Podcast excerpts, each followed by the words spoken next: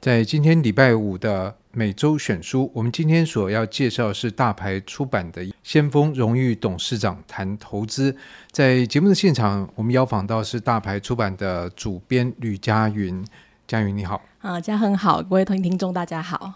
这本《先锋荣誉董事长谈投资》从六月出版到现在，反应蛮好的。对，反应蛮好的，就是感谢。可以透露一下吗？大概目前有到三刷，就是对，那就感谢各位读者朋友的厚爱的。不，这表示这个书它已经有它的市场、它的需求这样子。是是是。是，那当然，我想可能听众朋友有些人知道这一家这个先锋投资，但有可能不太了解。嗯、所以呢，这书名既然把作者放进去了，就是这个 title 放进去，所以你们假定说大家看到这个名字就会买单吗？我觉得是耶，我可以稍微简单介绍一下，就是先锋，因为大家如果搜寻就这本书，然后或者是呃上网看书卡，就会发现说，哎，你会可能看到两个重点，一个是他是先锋荣誉董事长，然后第二个呢，他是指数化投资教父约翰伯格的钦点接班人。那其实对于投资朋友，尤其是指数投资人来说呢，就是。先锋跟呃约翰伯格是一个非常重要的一个呃存在，因为像约翰伯格，他被誉为是指数基金之父，就他创办了世界上第一支开放给民众投资的指数基金。在呃约翰伯格之前，他就有像富国银行有推出指数基金，但是那时候是不给一般民众购买的，所以就是约翰伯格等于就是呃创立的。对对对，就是创立了第一支，嗯、然后先锋这间公司，它就是号称就是要以低成本的给投资朋友。达成他们自己的财务目标，那他们怎么做到低成本？其实是很有趣。就是一般基金公司，他们可能会面临一个很两难的问题，是他们有股东出资成立这个基金公司嘛？那基金公司在卖产品给投资人，那这样他就是他既要让自己的股东赚钱，那他也要让他买他的产品的投资人买。对，这样子很尴尬。就是我如果要让股东赚钱，照理来讲应该是我的产品，我要从卖出产品中获利嘛？那这样子跟投资人的呃两个方向就是呃对。一个就是一个羊。你还是一个是宰羊的人，对，所以就就是一仆无法侍候二主。那这样，可是先锋他就是打破这种，那如何做到呢？这个一仆如何侍奉二主？对，所以就是先锋厉害的地方，就是他们股东就是购买产品的投资人，就是他们没有什么股东出资成立公司。对先锋来讲，他们的股东就是产品，所以买产品的投资人就是等于就是，所以 羊就是宰羊的人，反正就是自己不会有这个里面有受害的一方这样子。对，所以他们的目标就是要满足，就是投资人。这样的话，看起来这位先锋的荣誉董事长，他应该地位是非常高的，在这个投资界。对对，约翰伯格一九九六年退休之后，就是指定杰克布伦南继承他的、呃、接班人的位置。然后他这样从一九九六年一直到二零零八年，其实蛮早。呃，先锋是一九七四年成立，那他杰克布伦南就是一九八二年加入，所以他其实很早就加入了这间公司，然后也在里面服务很久。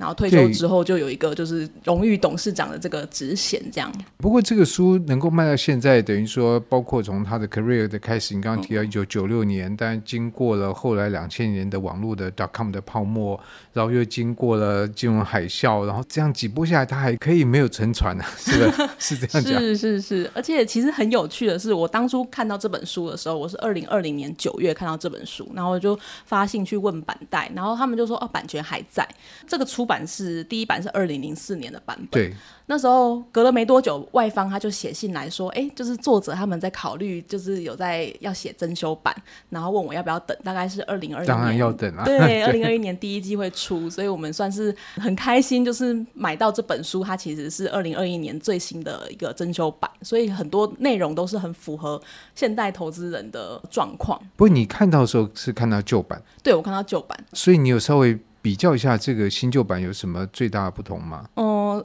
是作者他自己有说，他在新版他就加入了一些，除了就是符合现在的市况之外，他也加入一个很重要的主题，就是他认为说投资就是一系列的取舍，比方说风险跟报酬的取舍，就你想要高报酬，就是你可能势必要承担高风险，但是你高风险又不见得真的就是可以赚到高报酬，那或者是像存钱。跟享乐，这个也是一个取舍。你现在其实人生就是在不断的取舍，不断的选择。不过我注意到这本书的书名，主要它是讲的是策略的内容，所以既然是策略，就比较不是在讲技术性的喽。对啊，指数投资它也没有什么真的很技术面的做法，就你不需要看什么 K 线啊，你就是只是需要定期定额，然后你可能做好你的资产配置，然后你定期再平衡。就是像作者在书中也会提到说，哦，如果你你你有一个有固定的配置比例，那除非那个比例偏离你的目标超过五趴。你再去做就是调整这样子，对。不过讲到一般这个投资理财书，大概可以分成三种，嗯，一种就是老生常谈。那样的就是说讲来讲去，你觉得这不大家都讲过了？那当然，另外一种是说他讲的是老生常谈，但是他讲的方法不一样，所以在里面就有新意。那另外一种当然就是标新立异，但标新立异这个到底是天花乱坠呢，还是说讲的真的是煞有介事？我们就很难评判。这个通常要等到事实的这个验证。所以以这个三个类别来看的话，你觉得这本这个先锋荣誉董事长谈投资，它属于哪一类？我觉得我自己可能会说它是二吧，就是它虽然是老生常谈，可是就讲个方式，比方说里面像有提到一个呃七二法则，可能对我来讲，我那时候是第一次听到这个法则。那七二法则它就是在说，呃，你的七十二除以你的投资的报酬率，就是相当于你资产翻倍的年数。那比方说你资产报酬率是呃假设四趴好了，那你七十二除以四就是等于十八，等于你十八年就要翻倍，十八年才能资产翻倍。那这个东西就又带出了一个。很有趣的问题是，就是这个其实也可以来看你的投资成本的重要性。就像在书中，作者也会一直强调低成本的重要性。那这又回归到说，哎，指数基金就是低成本的一个很重要工具嘛。那大家可以想说。我刚才讲四趴是很低嘛，那如果一般普遍大家都会觉得说大概七趴八趴，那这还是没有扣通膨的。那假设通膨是三趴，那你的报酬率七趴，只剩下四趴。对，剩下四趴。那你如果今天你的成本，你买了一个成本内扣费用是一趴的产品，那就再减再减一趴，七十二除以四等于十八，那七十二除以三等于二十四。那一个是你十八年资产才可以翻倍，那一个是你二十四年资产才可以翻倍。那当然我们可能会想说啊。一趴的成本好像没有差很多啊，对，但是其实这个时间一放大，哇，六年你要延后六年才退休。不过，其实，在现在疫情哦，其实有时候很难讲，你到底人有几个十八年？啊、对，对，对，对，什么也是也是。对，嗯、不过我们讲回来这本书，就是在这本书的内容上面，怎么样来替读者介绍一下它大概架构，或者说它大概触及哪些面向？他这本书就是他作者他就自己说，投资很重要的三点就是知识、信心跟纪律。那我觉得在这本书中，他就是把这三方面给你都准备齐。就你要有知识，你才不会说当别人在讲某个投资标的或是财经新闻讲的这样天花乱坠的时候，哇，像之前生技股很红，你会觉得啊，我是不是错过了？就是我是不是又没有跟上？你要有一定程度的知识，再来就是你要有信心。一定程度的知识之后，你就会有信心。才会有声音。所以风雨不能生信心。要知识才能生信心，就你知道说，哎、欸，我相信自己走在对的路上。纪律就是你会照着这样执行。像我自己在做这本书的时候，刚好做完这本书，六月上市之后就遇到就照着做。呃，我以前就有在买这种指数型的产品，然后刚好就是做做完这本书，这两三个月股市状况很不好嘛，然后我真的觉得说，哎、欸，我其实。都不会恐慌，对对，就会觉得说，哎、嗯，就是现在价格低，反而真是买的好机会。那不过我们这个分项来讲，但第一个就是知识，这样听起来就是老生常谈啊。因为知识当然很重要，可是问题是，当你这个讯息满天飞的话，我们怎么判断哪些是真正有价值的知识呢？我觉得可能就是像这个做杰克布伦南，他在投资界打滚了四十年，诶，他怎么在先锋这个这么重要的资产公司上，就是诶爬到了董事长啊、执行长的位置？那我觉得可能有时候为什么要读经典？为什么要就是向前人学习？那作者有给我们什么样的指引吗？因为其实大家面对很多资讯，其实非常恐慌。第一个是量的恐慌，是，然后第二个是说分分辨不出来到底谁说才是真的。所以这个就我们都知道知识很重要，可是问题是我们转身面对那个知识洪流或者说讯息洪流的时候，如何判断？我觉得可能就像作者讲，就是你不要看那些东西，啊，不要看。哎，不过这又有一个危险，就是说，那好像说，哎，那你这样是不是很鸵鸟？你就是把头埋在沙子里面，都没有在看。或者是可能可以说，就是你们可以看知道说，哎，现在流行什么？像我刚才说，呃，生对，前阵子流行生技股，可就是知道说，哎，呃，我前年可能二零二零年那时候也有一波生技股的这种热潮。但是你就看到说，哎，他是怎么样退潮之后是跌停锁了几根之类的。那现在可能他怎么上去，又会怎么下来，就会知道说，哎，其实他真的投资就是不断的在巡回啊，然后比较不会担心说，哎，我自己要错过了，因为你知道说怎么上去的，可能又是怎么下来的。不过我看到这个书里面也是，他有非常强调，就是你要投资一个东西的时候，你要了解它的内容，啊、对对对，你要去读它的公开说明书。可是很多人不会这样做吧？对啊，但我觉得如果是买这种指数型全球配置的产品的话，基本上你只要知就是知道自己买了什么东西，然后知道它的内扣费用，那其他我觉得你没有真的认真去细读它的，我是指指数型产品啊，我觉得就还好。可是如果你是一般的主动选股，那不知道在买什么的话，真的风险更大。对，就是赚的，就是你可能真的赔的时候，你会。反而会问说，哎，为什么就是会赔成这样？就那时候那个压力，我觉得可能就是会说，你会不知道你到底要卖掉吗？还是说你想要摊平，然后就是越摊越平这样？那当然，第二点就是讲到这个信心的部分。嗯、那当然，信心其实这个跟每个人的性格有关的。有些你说，嗯、他说，哎，要有信心，结果风吹草草动，他就第一个吓得半死，也是有这样的人。所以这本书的作者在做信心喊话，你觉得对读者真的有用吗？我觉得会耶，因为我之前跟一个设计师聊，然后他就跟我说，他之前有买台湾的呃零零五零，然后那时候一波就是突然就是杀到很低，然后他就说他很担心，就全部都卖掉了。然后他后来自己其实很后悔。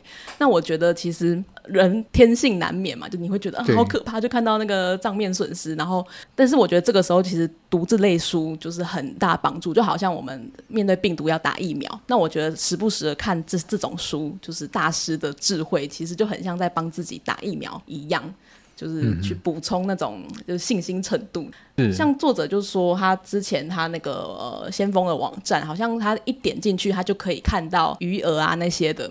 那他后来就是网站好像有做改版之后，他就不需要。对对，他就不需要，他就他不会一登录就看到他自己的那个就是余额还剩多少。我觉得这个就是也是很有帮助的一环，就是你可能不要在风吹草动的时候一直去看自己啊，现在损平是多少，就吓自己。对对对，就如果你知道自己的目标是什么，我觉得还有就像作者他就会说，就是你要定义什么叫够了，就是你你到底。你投资的目标是什么？他在作者最后一章，他写说来去博卡拉顿。然后博卡拉顿是他引用另外一个财经作家，他就曾经去一个呃佛罗里达一个很好富人退休社区叫博卡拉顿。然后他那时候那个那个财经记者就问在里面退休老人说：“哎，你投资就是有没有打败市场啊什么什么？”然后就有一个老人就回说。他不在意他有没有打败市场，他只知道说他投投资的钱让他足以在波卡拉顿终老。我觉得那就够了嘛。对，就是可能大家不用想说，哎，我是不是赚的比市场多？有没有打败市场什么的？